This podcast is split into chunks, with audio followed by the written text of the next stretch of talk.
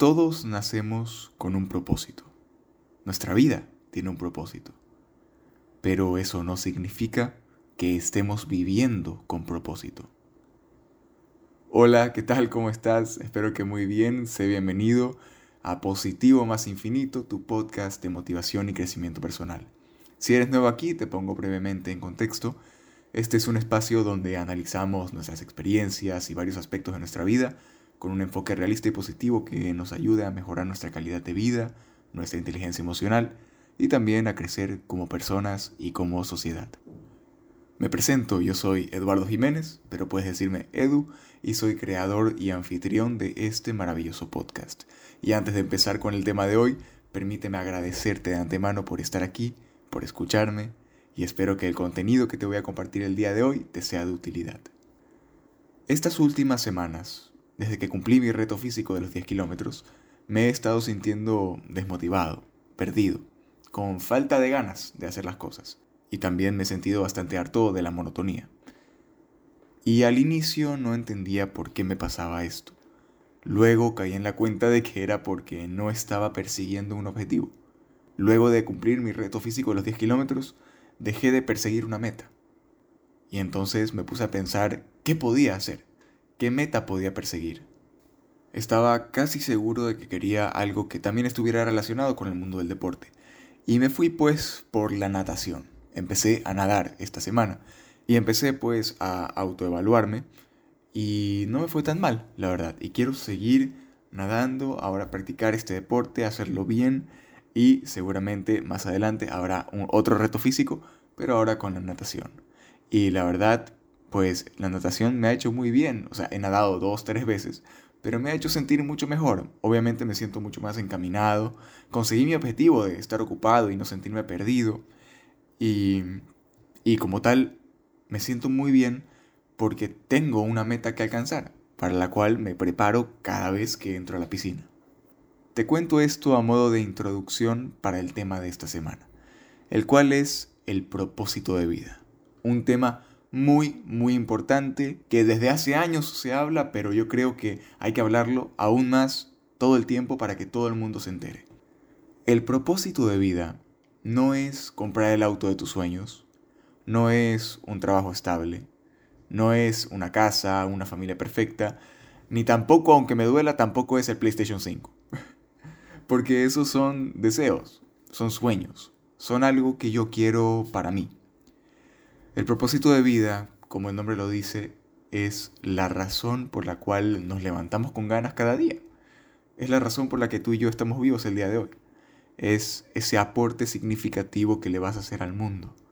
Es eso que vas a hacer que va a impactar en la vida de las demás personas. El propósito de vida es algo que cada uno de nosotros nació para hacer. Y por supuesto, eso le da dirección y sentido a nuestra vida. Y tu vida, al igual que la mía, tiene un propósito.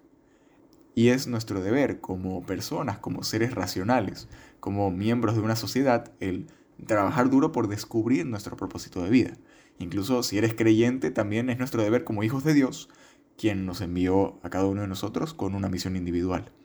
Pero, como dije al inicio, no porque nuestra vida sí o sí venga con un propósito, significa que estemos viviendo con propósito.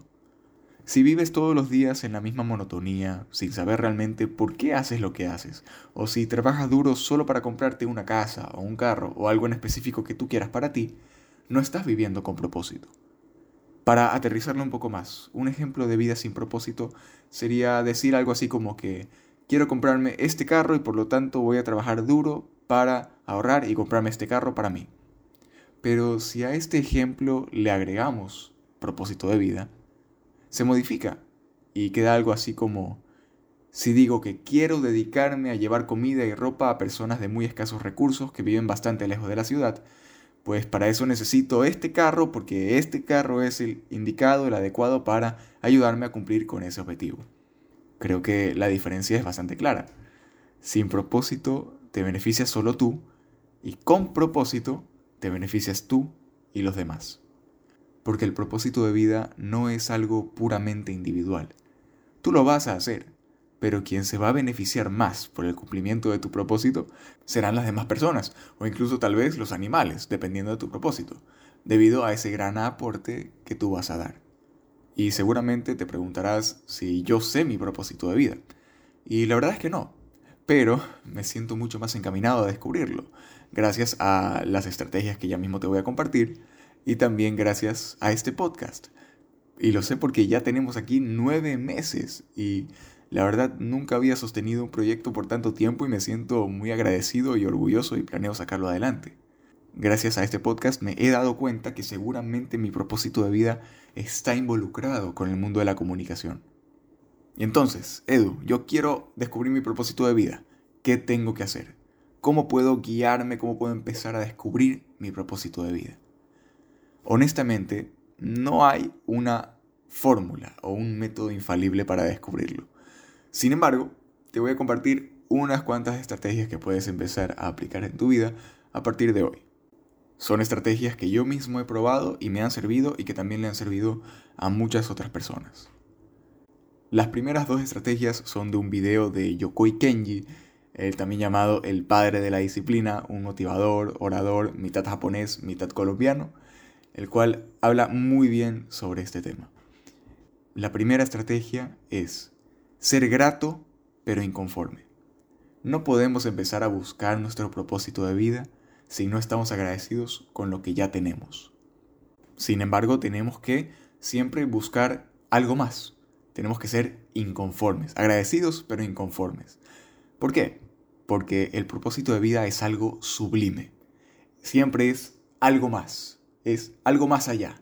Entonces, vamos siempre avanzando agradecemos por todo lo que hemos avanzado, pero siempre inconformes y con ganas de avanzar aún más. La segunda estrategia es conocer que encontrar el propósito de vida no es tan complicado como puede parecer. El propósito de vida a veces lo descubrimos dentro de una situación de emergencia o necesidad, ya sea que una persona, por ejemplo, que tenga una necesidad económica, inicia un emprendimiento que en unos años luego se vuelve en una corporación multinacional.